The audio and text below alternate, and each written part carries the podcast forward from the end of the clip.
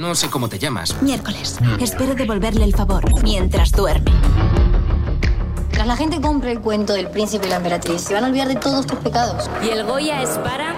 Tú eres una piedra dura de chipiona que no se puede aguantar. Tanto tiempo después España se acuerda de mí. Entonces, he ganado yo, ellos no. Yo, yo. Me gusta viajar de incógnito. ¡Venga, en marcha!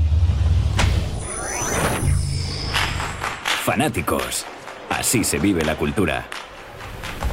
Un podcast de FNAC.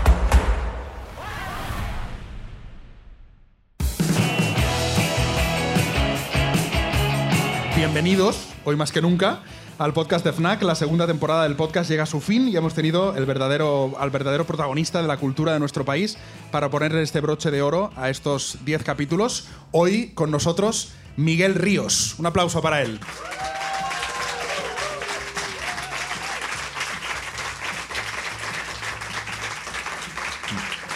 ¿Qué tal, Miguel? Aquí se aplaude mucho, ¿eh? Aquí se va a aplaudir mucho esta tarde, sí. Se va a aplaudir mucho. Bueno, la verdad es que estoy de puta madre porque... No, podría decir que estaba mal, pero ¿para qué voy a os voy a engañar? Estoy muy bien estoy muy contento, estoy contento de estar aquí, estoy contento de venir a, también a, a este acto alrededor del Rock and Ríos nuevo, del, del 40 aniversario. Creo que es un disco eh, al que, que- al que te- tiene muchos deudores. Yo debo mucho a mucha gente en este disco porque mm, han estado conmigo haciendo un eh, acompañándome en el disco gente de una eh, muy joven pero de muchísimo talento y, y gente también de una generación posterior a la mía, pero que también compañeros y compañeras que um, tienen un gran talento y he tenido la suerte de que ese disco que alguna vez fue probablemente mejor, mi mejor obra o probablemente la obra eh, que, que, ha, que ha tenido más desarrollo, em, eh, la haya podido convertir en una celebración del rock español, una celebración de, de aquel momento tan, tan importante, tan, en cierta forma los mexicanos tienen un- una palabra para describirlo que es magnífica, tan parteaguas. Es como- parteaguas. sí, como de pronto es como si una, algo importante que pasó en mi biografía pudiera repetirse 40 años después, pero en vez de hacerlo de una forma mimética o intentar em, meterme en los antiguos pantalones de rayas. pues, pues creo que lo mejor era em, darle los pantalones de rayas a los jóvenes que se los pongan ellos. Y, no, y, y tener la suerte de poder cantar esa- esas canciones, tener la mm, em, energía, por un lado, también, por supuesto, que también la, mm, la forma de poder convertir la canción en, en algo visitable, ¿no? Porque ya que ha sido la banda sonora de tanta gente, muchísima gente ahí dentro, sin ir más lejos, compañero vuestro me ha dicho que su primer disco, el primer día que, el primer concierto que fue. Con 14 años, ha con dicho. 14 sí. años, sí. Eso ha sido una efeméride muy repetida en mi vida, ¿no? De verdad que am, los más antiguos fue con el himno alegría, ¿no? Cosas- o el río, cosas de ese tipo. Pero que eh, yo haya tenido la suerte de poder estar en buena forma física y mental y en buena disposición anémica para em, hacer el Rock and Ríos después, 40 años después, y además no, no desilusionar a la gente que vino a verlo, ni, ni, ni en el disco la gente que oiga, oye este disco sabe que, que hay aquí un- una cantidad de, gen- de, de talento que, que, bueno, existía en el anterior, pero digamos de una forma más, eh, más a granel. Aquí es a mogollón. Eh, vamos a empezar por el principio, Miguel. Me gustaría repasar un poco toda tu carrera. Tú naces en el 44 en Granada, evidentemente en una España muy distinta a la, a la de ahora, incluso unos años después, cuando todo empieza a cambiar muy rápido. ¿Tú cómo descubres que quieres dedicarte a la música? ¿Quién eres, eran tus referentes de niño? ¿Cómo dices, oye, yo quiero coger una guitarra y empezar a tocar? Bueno, una guitarra. Eh, cuando yo era un niño, la guitarra lo tocaban los flamencos en Granada. O sea, que- y, Y la verdad es que yo no tenía mucha intención de hacerme flamenco, no tenía talento para hacerme flamenco. De cualquier forma, la vocación viene más por, por, por cantar, por el hecho de, de cantar como, como un desahogo casi, casi, casi físico. Yo recuerdo mm, realmente el placer que me daba cantar en el colegio, en los salesianos. Me, me encantaba porque además cantábamos normalmente en una, una iglesia, una pequeña capilla, bueno, pequeña. Era un colegio con muchos niños, pero en una capilla así como, como, como si fuera un tubo. Y ahí la voz se propagaba. eco, ¿no? Sí, se propaga con una facilidad enorme, y entonces los armónicos ven. Y a mí eso, mm, sin saber por qué, pues me ponía alegre, me daba... Eh, pero no sabía que eso era un oficio ni que siquiera yo podía dedicarme a, a eso. Luego empecé a oír la radio como todo el mundo y tal. De hecho, fui a un programa de, que se llamaba Los Jueves Infantiles en Radio Granada porque mi hermano Paco me, me- me dijo que si iba y le dedicaba una canción a su novia, me daba tres pesetas. Ah, mira. tu primer sueldo. Mi primer sueldo. Bueno, mi madre también cuando quería que le cantara Granada de Agustín Lara me daba una pesetilla. O sea que yo estaba un poco siempre ahí Bueno. en la parte del negocio. Muy bien, exacto. Muy bien.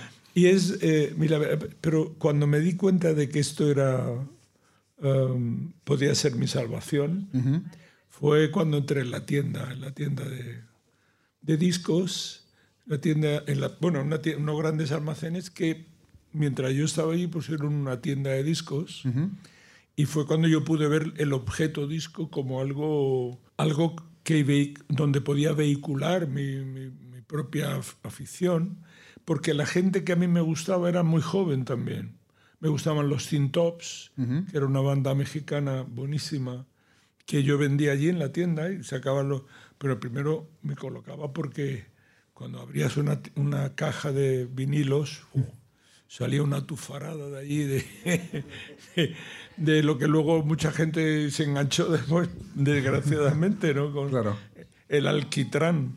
De cualquier forma, el, el asunto fue que allí vi al dúo dinámico, vi a gente que era eh, cercana y que tenía más o menos, ya te digo, tenía mi, eh, mi edad o un poco mayores, y entonces comprendí que aquello también podía ser un oficio. Te para podías mí. dedicar a eso, ¿no? Exacto. Que yo todo lo que había tenido, o sea, como lo que llamaba mi madre el don, o sea, este niño tiene un don en la garganta y eso, que yo no sabía para qué servía, se podía encauzar ahí y fue muy bonito porque eh, le encontré un sentido a, a- a mi vida. Yo quería, quería, yo entré en la tienda con 15 años, cuando acabé primaria, y esto, bueno, el, yo gané un concurso en la radio que fue el que me sirvió para que el tipo que vendía discos, que entonces iban vendedores de discos a las tiendas a vender, iban con una maletita y con su disco y nos ponían los discos y, eh, mi jefa, que era, me decía, pues ahí, oh, del do dinámico póngame dos. Y después de Helu, que era una chica también de mi barrio, además, que fue muy famosa, es a 10. O sea que era- se hacían las preventas. ¿Cómo ha cambiado la historia? eh? Sí, sí, no, la cojonante. Entonces, este tipo oyó la cinta que yo grabé para Radio Granada, que gané un concurso que se llamaba Cenicienta 1960. Lo digo porque fue en el año 1960 donde este tipo me oyó y durante todo el 60 y parte del 61 estuve esperando que me llamara la compañía de discos, que al final me llamó y me vine y tenía yo 17 años cuando... Claro, con 17 tú te mudas a Madrid. Sí, sí. ¿Cómo, cómo recuerdas el momento en el que llegas aquí a Madrid, a la, a la capital de Granada, desde Granada? Pues muy acojonado. Normal. Sí. Pues normal. No, no. Es que además era muy apabullante Madrid porque era un sitio, bueno, la estación de Atocha, que luego se me ha ido empequeñeciendo, para mí era como si fuera un, un sitio, era un, un lugar, era como la ballena de Jonás. Sea, entrar en el, en la- en el vientre de la Jonás y que se abriera de pronto y, y te, y te mostrara Madrid, esa maravilla, ¿no? Que era ese sitio, eh, porque yo en Granada no es que fuera muy popular, pero trabajaba en la tienda, Pero un sitio como Granada nos conocíamos Claro. prácticamente todo el mundo y si ibas por ahí tenías que ir un poco escondiéndote o intentando, si ibas a ser una pirula, por supuesto, claro. Entonces, entonces e- esta sensación de libertad de llegar aquí. Que nadie te al- conoce, ¿no? Claro, y al mismo tiempo de, de, mm, en cierta forma, de eh, ese sentimiento de, de- te abruma. Claro. Ciudad que te abruma porque dices, y aquí me voy a meter yo ahora y aquí voy yo a sacar cabeza con todo lo que hay aquí. Claro, libertad y soledad a la vez, ¿no? Sí, sí, será una- un, un sentimiento. Eh, yo además vivía en... Tuve la suerte de que un vecino mío vivía en una pensión aquí y me recomendó y, y- y entonces tenía esa cercanía, un vecino pero cercano de mi propia placeta, del, del cercado bajo de Cartuja.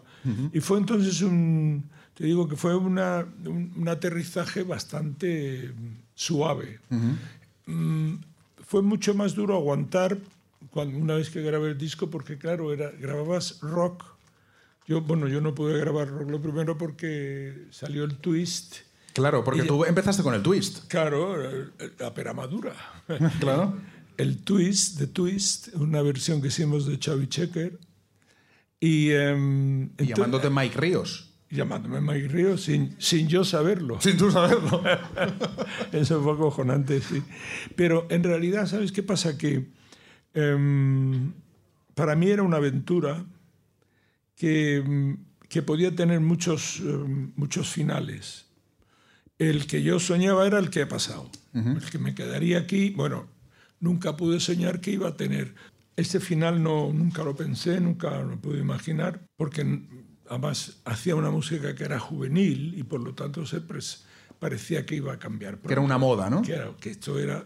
De hecho, el twist venía a sustituir al rock, que era solo un baile, al rock and roll. Claro. Entonces, claro, como era un baile, pues era finito, acababa, venía otro, otro baile, otra moda y tal. Luego el Madison, vinieron el hula hoop, fue una cosa. Vinieron las, mil, la tierra de las mil y una danzas, que era la aquella canción de Wilson Pickett, tan maravillosa. ¿no? Bueno, de cualquier forma, que me quedé aquí y me costó mucho tiempo asentarme, aunque siempre he grabado, todos los años grababa y hacía, bueno, en la época de los extended play, hacía hasta tres o cuatro por año. Pero, digamos, mm, comer de eso era difícil. Se Tenía unas, Claro.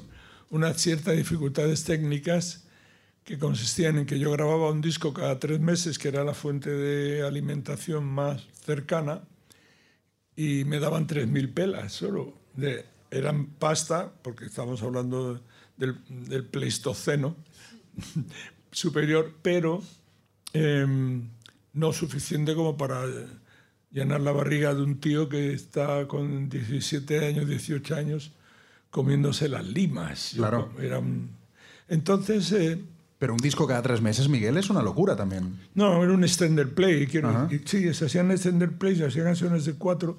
De hecho, algunas veces grababas hasta ocho canciones y, y las sacaban. Es que se, se grababa y se consumía inmediatamente, pero no por, por absorción del mercado, que no existía, sino porque, bueno, por los, los 50, 60 que les gustaba ese rollo lo compraban y ya, Y ya no está. compraba nadie, ¿no? Pero el asunto fue que, que yo sí vi de peque- de- de- desde el principio que esto era un oficio, ¿no? que era, un- era una profesión que tenía un, un componente, como todos los oficios, tenía un componente eh, didáctico, que tenías que ir aprendiendo pasos insondables para mí entonces, como era hacer una letra de una canción. Porque yo cuando iba a cantar cantaba versiones y las versiones me las, me las venían servidas por la editorial. Claro. Llegabas ahí y cantaba lo que te decían, ¿no? ¿Y recuerdas la primera letra que, Que yo escribí. que- que sí. hiciste? Es una canción con Pablo Herrero de Los Relámpagos que se llamaba Un océano, no sé, un océano, tengo que pronunciar. un océano nos separa. Que era una canción muy a Patsy Clean. eh. Pablo Herrero era un tío que era Los Relámpagos, en la banda que, con la que yo tocaba más veces. Y era un tipo muy, muy, muy buena persona, buenísima, pero muy buen músico también. Y em, vivía aquí cerca, en la calle de La Palma. Y eh, tenía un, en su casa había un piano y ahí nos íbamos, pues los que eran los relámpagos, que pues llevaban, uno llevaba una guitarra así que enchufaban un- en, la, en la radio, cosas así. ¿no? y, es, y, y Pablo sí oía, eh, sí oía discos, tenía una... Iba a un programa que yo me fui después por él, que se llamaba Caravana, eh, eh, no se llamaba todavía Caravana de Ángel Álvarez, no, se llamaba algo, tenía un nombre anterior, en Radio España en Hilarión, en Hilarión, sí.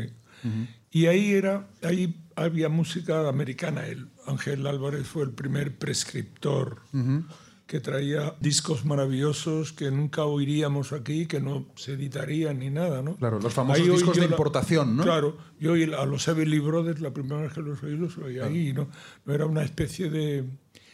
Y este hombre hizo una cosa, este, este Pablo le dio por, por Patsy Cline, le gustaba, ¿sabes? Patsy Cline, Sí. la, la cantante country, que Sí, es country. una tipa acojonante, ¿no? Y me dice, mira, Miguel, he hecho esta melodía que se- es un poco como... Tipo Patsy Cline. ¿no? Patsy Cline, sí. ¿Y cómo le podemos llamar? Y estamos así. Y yo le dije, joder, tío. Empieza la canción y dice, me siento solo y triste hoy. Eh, busco tus ojos con afán. Una cosa así de intentar ligar como fuera. Y- Que al final la música, al final es por eso. Arzuaga dice siempre, ¿no? Que, que la evolución del hombre era por ligar. Ha sido Claro, así hemos no, evolucionado. Nos hubiéramos quedado tirados. Exacto. en- en el- Pero en fin, que esa fue la primera canción, que también es de Pablo el tema, claro, de, quiero decir, la letra también, ¿no? Pero yo mm, ahí ah, comprendí que era un, un rollo de dos cosas, de paciencia, que el oficio se componía de dos elementos importantísimos, paciencia y lectura. Que había que leer un poco porque de algún sitio tenía que ser. Hay que inspirarse, ¿no? A alguien había que robarle. Claro. Si no, He dicho inspirar por, por ser generoso. eres, muy, eres muy elegante. como, como decía, eh, no sé quién, hay que robar, pero no se nota de dónde viene. Exacto. Oye, Miguel, yo no sé, a mucha gente de mi generación le pasa que tenemos como añoranza de un tiempo no vivido, ¿no? De, de esos años 60, 70, de, de cómo Sí. vivisteis esa época, ¿no? Esos 60, esos 70, la movida, o sea, ¿cómo fue vivir eso en primera persona? Porque tuvo que ser acojonante. Sí, yo entiendo que haya nostalgia de lo que no se ha vivido. Fíjate que, pero es que se ha escrito tanto.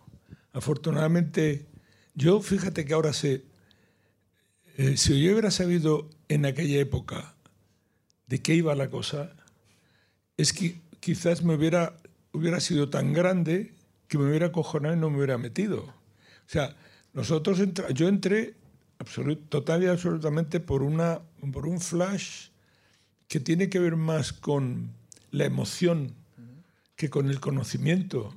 Yo cuando oía a Elvis Presley ponías Hound Dog y oías, abrías y sonaba aquello, yo decía, pero este tío que está diciendo, no sabía qué decía, pero sí sabía que me lo decía a mí. Eso no tenía la menor duda, que era como esos pontífices que habían bajado. Tú, el elegido de Granada, eres tú, tío. Yo, quedaba, yo me quedaba en trance, oía a este, a este pavo de una forma que probablemente, eh, te digo que ahora que sí leo mucho y que sé mucho, que sé mucho de los 60 que yo vivía, he vivido y que no había vivido antes, me doy cuenta que haya podido crear ese pozo, porque vosotros mm, tiráis de memorabilia y os vais ahí, tenéis eso, haya podido crear ese, ese pozo de, de mm, tiempo no vivido, eh, tiempo perdido. Y os digo, lo habéis perdido. No, no. Eso Lo no tengo clarísimo, lo tengo No clarísimo. quepa la menor duda que eso, solamente viendo de verdad lo que, cómo lo vivimos nosotros, yo puedo entender que la gente tenga envidia de... Pero mucha envidia. Sí, porque mira, te digo, y sin, y sin vivirlo plenamente, porque te, te digo, era, yo ahora mismo también eso lo sé en retrospectiva. Claro. Yo recuerdo que cuando vine aquí, a los primeros años, estamos hablando de, de los, del 62 al, toda la todo el tiempo que estuve en Philips, que fueron 62 al 64, no al 65, yo no tenía ni idea, ni puta idea de lo que iba la cosa. Pero ni idea.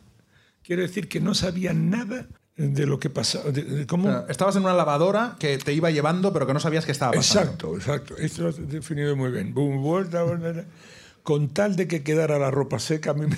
A ti te daba igual. Que alguien me tienda luego, ¿no? Como lo hubieran dicho, a mí no me importaba, tío. Porque había una cosa que era un- un- algo que sí hemos pasado todos los seres humanos que estemos aquí ahora, que se llamaba juventud, que era un impulso tan acojonantemente eh, inabarcable, era tan, tan eterno eso, ese sentimiento era tan gigantesco, que todo lo que viniera estaba fagocitado por eso. O sea, esa era la Turmix esta, que el shh y salía, ¿no? Y entonces había un... lo bueno además es que era un proceso que sí tenía gente que sabía más. Y entonces, por ejemplo, las bandas... Había una banda que se llamaba Los Estudiantes, donde estaba Ra- este, Rafa Aracil, estaba mm, Fernando Arbex, que hizo El Río y unas canciones maravillosas. Luego Los Brincos estaban, Sí. pero antes se llamaban Los Estudiantes. Y estos tipos reci- recibían el Salile Copain, se lo tenían, sabían dónde, dónde, de dó- dónde había fuentes de información que de otra forma no podías pillar, porque es que aquí era Sota, Caballo y Rey y, y tampoco tenías eh, muchas posibilidades de...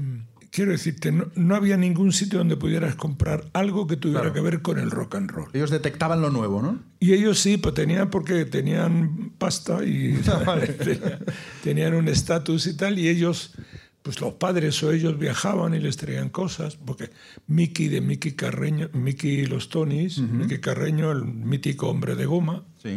Mickey era hijo de embajador y era un tío que, que bueno, el padre le mandaba por valija diplomática y nosotros cuando venían las revistas y tal, era acojonante. O sea que hubo una época en que no saber no pesaba, pero luego em, tú empiezas a saber un poco más y empiezas ya a decir, joder, lo que me estoy dejando atrás, o sea, el, el- el conseguir la aprensión de todo, ¿no?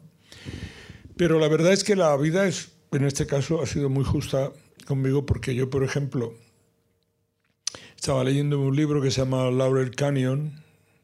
Es un libro de ah, nombre, perdonadme, pero es, es la historia de los años de los 66, 67 a 77 en Los Ángeles. Laurel Canyon es uno de los cañones de los barrios donde vivía eh, estaba Frank Zappa, vivían todos los ídolos que yo tenía. Yo coincidí en la época de los 70 con el himno de la alegría.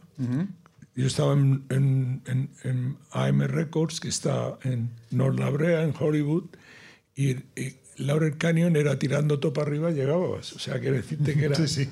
Y yo, yo veía gente que grababa en, en AM, yo me hice amiguete de Scott McKenzie, que era un tipo que hizo una canción mítica. Era la época hippie absoluto, ¿no? Un temazo, sí. Sí, un temazo que era de Sam Phillips, del de Jean Phillips, el, el de los Mamas y los Papas. Y quiero decirte que ahí estaban los Flying, Flying Burrito Brothers, había bandas brutales eh, que ah, entraban en el estudio y que los veías y tal, porque yo iba, como vivía en Los Ángeles, no tenía nada que hacer, pues estaba todo el tiempo buscando canciones, viendo a ver si cómo me adaptaba. Y, y es una sensación. Cuando yo estaba leyendo el libro, decía, joder, tío, lo que es la ignorancia, tío. Es acojonante. Estaba pasando delante de mí y yo no, pude, no, no lo vi. O sea, no pude. O sea, si hubiera tenido ese conocimiento que tuve cuatro, tres o cuatro, sí, cuatro décadas después, por lo menos, yo me hubiera agarrado a esa lapa como me hubiera agarrado a ese cable con una lapa. Hubiera sido porque lo que, lo, lo que pasaba era que me ofrecían cosas como ir a cantar a Las Vegas el himno a la alegría Y me pasó una anécdota cojonuda porque era un, un- un manager que me eché allí eh, sin ninguna esperanza de futuro porque el himno de alegría no lo podía tocar en ningún lado porque era una hecho con una orquesta gigantesca y los sitios donde yo podía tocar el himno de alegría eran los colleges de eh, Los Ángeles University, esos sitios donde iba todo el mundo. Yo vi a Led Zeppelin, lo vi allí, tío, la primera vez que vi yo a Led Zeppelin en mi vida. Entonces, el problema que había era que el himno de alegría no podía tocarse porque no asistía todavía el meletrón, no había ningún tipo de instrumentos electrónicos que pudieran facilitarnos el ir cuatro o cinco personas, que es lo único que podía costear el rock. No podía llevarse una orquesta grande. Y en Las Vegas sí había estaba la orquesta. Como gusanillo, como enganche, me, me ofrecieron ir a ver a Elvis Presley Guau. al International. No está Sí. mal. Sí, sí, la verdad, no, no estaba nada mal. Y además fue cojonudo porque mm, no fuimos a Elvis Presley, a, digamos, a cualquier lugar del International, sino que como íbamos eh, con recomendación, nos dieron una, una cosa que no siendo eh, el sitio de las mujeres oxigenadas que iban del medio oeste, que iban ahí a tirarle bragas a Elvis. Sí. Y, y- pero con esas pelucas que se vean así, no sé si os acordáis el cardado, Sí, sí. totalmente cardadas. Y Elvis Presley ya estaba en el declive, aunque era cantó de puta madre hasta el último día de su vida, pero era, digamos, la era el, el, el, el- el anverso de la- del, Elvis, era él. Y a mí me sirvió mucho para ver que, aunque ahí podía tocar ahí una alegría, eh, no era el sitio, Las Vegas no era el sitio de una alegría, era como, como ponerle a un Cristo dos pistolas, es que, es que no era, tío, no había posibilidad. No pegaba. No, no, aparte que no, había, no pegaba, es que iba en, el himno de alegría entrar en Estados Unidos porque se suma a la cola de las canciones que luchan contra la guerra de Vietnam. y, y yo sin saberlo. Yo, yo te digo que la compañía de disco lo coge y uno de los caminos por los que entra en las radios y en todo es porque estaba todo el mundo en ese país en contra de esa guerra de una forma violenta. Oh, me estoy enrollando, tío. Bueno, Que nos han dicho el tiempo que queda y que queda, queda, poco, ¿eh? queda 10 minutos y estoy yo en el Pleistoceno. Y estamos en la segunda pregunta, pero no pasa nada. por- Pero que sepáis que yo he venido a promocionar mi libro disco. Va, mira, si quieres, avanzamos un poco, nos vamos hasta el 82. Ah, eso ¿Vale? me interesa. Hacemos un salto al 82. Interesa ahora el 22. Ah, el, Yo Ese creo- tiempo está periclitado. No pasó tanto. en No el pasó 82. tanto, ¿no? Un 82. gobierno socialista, pero ah, tampoco tanto, tampoco. y una cosa La democracia. Rock and Ríos también, también Ah, puede ser. Eso sí ¿Te me suena de algo? suena. no, la verdad es que sí. Bueno, el himno de alegría ya es- ha pasado. Ya os he contado todas las anécdotas. Me he quedado un poco corto porque iba eh, contaron mis amores en Las Vegas, pero bueno. Hombre, a ver, a ver, Lo igual que, nos interesa lo también, que ¿eh? pasa en Las Vegas se Ah, queda se queda en Las Vegas. En Vegas, lo que pasa. Se queda en Las Vegas, sí. Entonces no. Y bueno, lo del Rock and Ríos fue la hostia.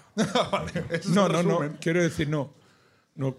Lo he dicho un poco al principio, ¿no? Que fue un poco pues, con la banda que lo hicimos y todo, y, y el hecho de que yo creo que al Rock and Rio le pasa que de pronto eh, se convierte en la banda sonora, también muy a su pesar, ¿no?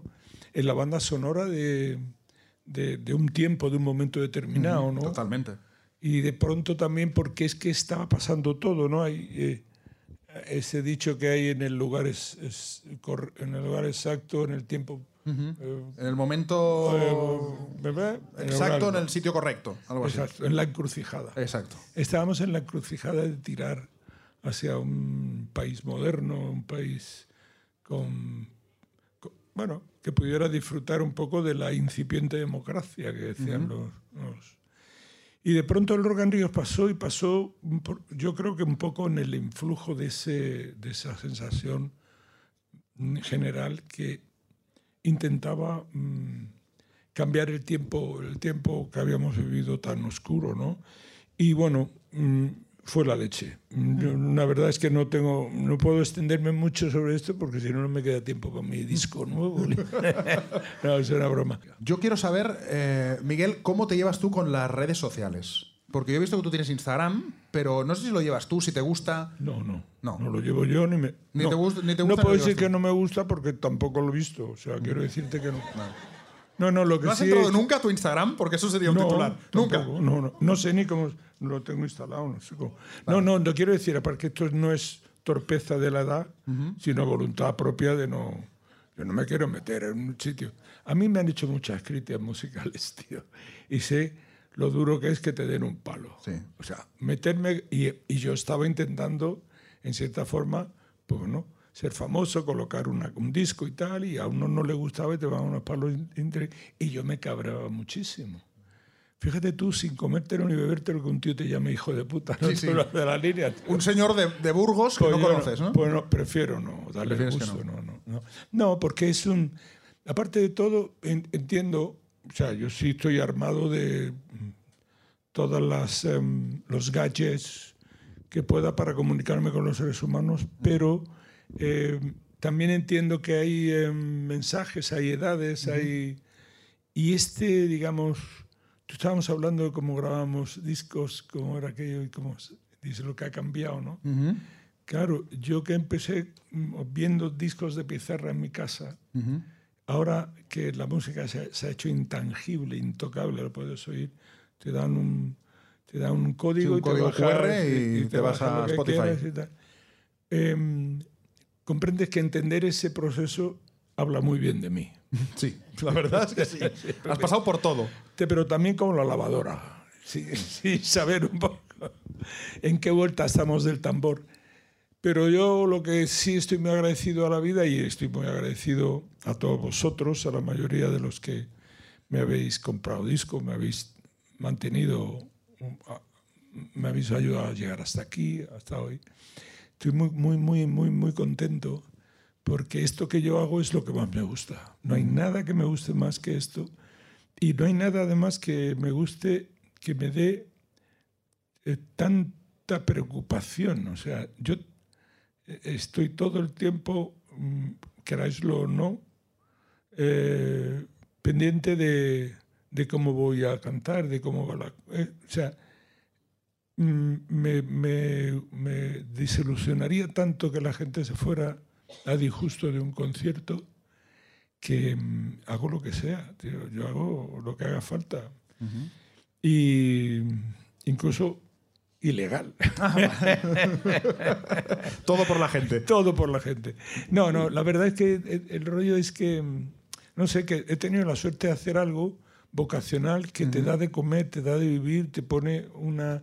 Te, te- sin perder tu conciencia de clase, te ayuda a, a- a pasarlo mm, más holgadamente que lo que le hubiera pasado si no me metía en esto. Si hubiera sido, hubiera seguido vendiendo discos allí en la tienda, pues me hubiera jubilado a los 62 años, o sea, hace un siglo, me hubiera, me hubiera jubilado gordo, me hubiera, me hubiera abandonado, me hubiera...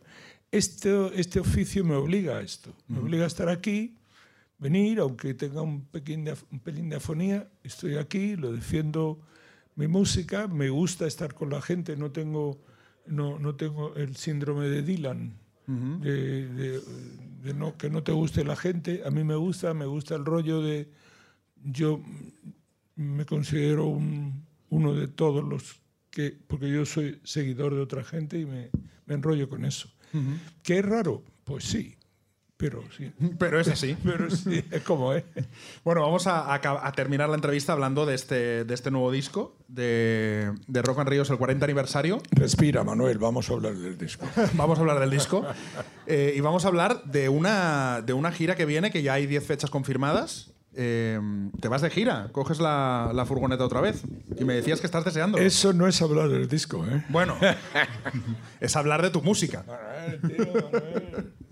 Bueno, la verdad es que sí, la verdad es que el objeto, fíjate que este disco nace de haber grabado 40 años después el Rock and Ríos y nace, como te explicaba antes, con la ayuda de la amistad, con gente a la que a lo mejor no había hablado con ellos nunca, pero pero que sí tenía eh, un, un conocimiento de ellos, de su trabajo, que llamados por un- una persona a la que quiero mucho, perdón, que es Carlos Narea y José Nortes, llamaban a, a compañeros diciéndole que, que si querían cantar conmigo y todos decían que sí, venían, que el disco había sido importante para ellos.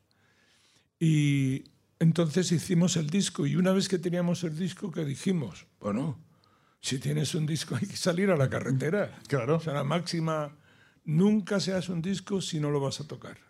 Eso ya sería como un coito interrupto. De pronto tienes la cosa, pero no consumas. O sea, entiendo entonces que el escenario es el orgasmo, ¿eh? Hombre, hombre. Hombre, yo cuando me pongo con los ejidos así, no es que esté emocionado, es que me estoy corriendo.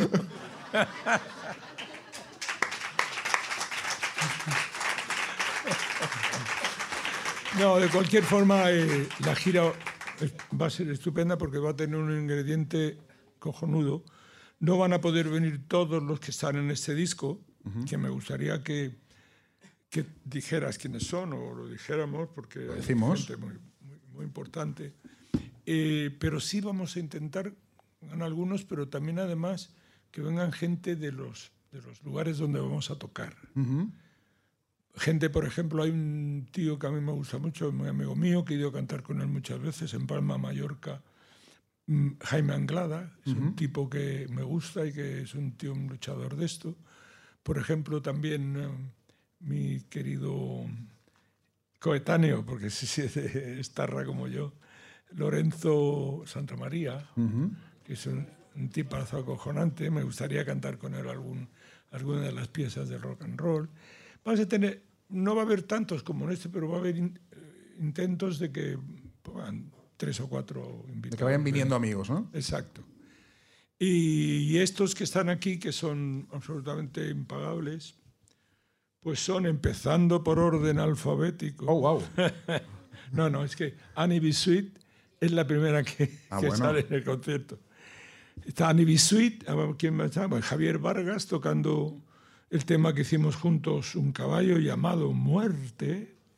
Está Rebeca Jiménez tocando La Reina de la Noche. Exacto, que tío me... joder, la Te lo han chivado del público esto, Sí, ¿eh? sí. Como me pasa con las canciones. Yo canto Santa Lucía y si no veo a la gente que está cantando Santa Lucía, me voy a otra canción. Es la da, esto no. Eso es impugnable, es solo la neurona. Eh, pero sí estaba, mira, estaba Rebecca Rhodes, eh, ah, que tiene un coro, es una tía que tiene una, un coro que se llama The Black Light Go- Gospel Choir. Uh, Lo de choir me encanta. le da clase, ¿eh? Eso. Choir. Y hicimos Buscando la Luz juntos. El blues del autobús lo hago con el ínclito Víctor Manuel, Guau. que, o sea, que es el más grande del planeta Tierra. He de decir que Santa Lucía está hecha con Santi Balmes y Julián Saldarriaga. Hombre, Love of Lesbian. Love of Lesbian, uno de los tíos que mejor canta en el planeta, tío. Este pavo tiene un, Mi banda favorita. un don. Sí, yo otra vez que te digo, yo, la- pues es curioso, yo, hoy, yo soy seguidor de fútbol, Eh, tengo ese defectillo. Y un tío, creo que se llama Yago de Vega o algo de eso, eh, hace, ponía eh, el club de fan de John Boy, Sí. lo ponía en la radio. Y yo decía, pero este pavo, ¿quién es? Este tío quiere que canta. Yo no sabía que sea. Porque no decían nunca. Es una putada estos tíos que hablan, ponen música y no dicen eh, el club de fan de John Boy, de- de- aunque sea, lo tiene, lo pone todos los días, lo mismo por reiteración ya no, pero que dijera, pues eso, eh, Lobos Lesbian, ¿no? Y yo decía, joder, esto, tío, hasta que me fui a, a Chazán y pillé. Y lo digo, cazaste. Y claro, digo, me cago en la hostia, los tengo. tío. Entonces ya me interesé por, por su música y, o sea, y me- y es un tío que, me- que no lo conocía, lo había visto una vez en un festival que habíamos cantado, y el, pero la primera vez que hablé fue en el ensayo de, del, del- del disco. Y un tipo pff, increíble. Y Julián Saldarriga tiene un disco nuevo. El otro día me lo encontré por la calle y me dice, Miguel, digo, coño, Julián, ¿qué haces? estaba promocionando su disco. Hostia. Tiene una banda él. Él tiene una banda aparte, se llama Mi Capitán, ¿no? Exacto, Mi Capitán. Me dio el disco, tío. Es un tío... bah. Y luego está Ciudad de Neón con Sharma. Su arma. Pues, El de elefantes. Elefantes. Un performer acojonante, ¿eh? un frontman de una categoría genial. ¿no? Luego tenemos, eh, bueno, Banzai lo tenemos por, por sesión doble, está por, con Carlos Tarque, mi, revera- mi re- de reverenciado Tarque, el mejor tío que canta. Estoy diciendo de todos, es el mejor tío que canta. Sí, un poco sí lo estás diciendo, ¿eh? No, es que en diferentes estilos. Sí. O sea, que- Ahí, Digamos, ahí está bien. Por mi, por mi, por mi coté, eh, mi querido Carlos es number one. No, Tarque tiene una voz espectacular. Por mi lado, ese tío, ese, ¿sabes qué me contó? Mi hija me habló, ahora 20 años, que había estado en un club y había visto a una banda que se llama M-Clan y me dice, papá, el cantante es de la hostia. Y la tía me lo dijo como diciendo, vete preparando. Estoy preparando la jubilación. Que me porque- cago en la hostia, hija, que soy tu padre. bueno, pues este es. este- este- y luego también está Ovidi Tormo, de cigarros. Sí, los cigarros. Ovidi Tormo, por- es que ese Carlos iba a venir los dos días.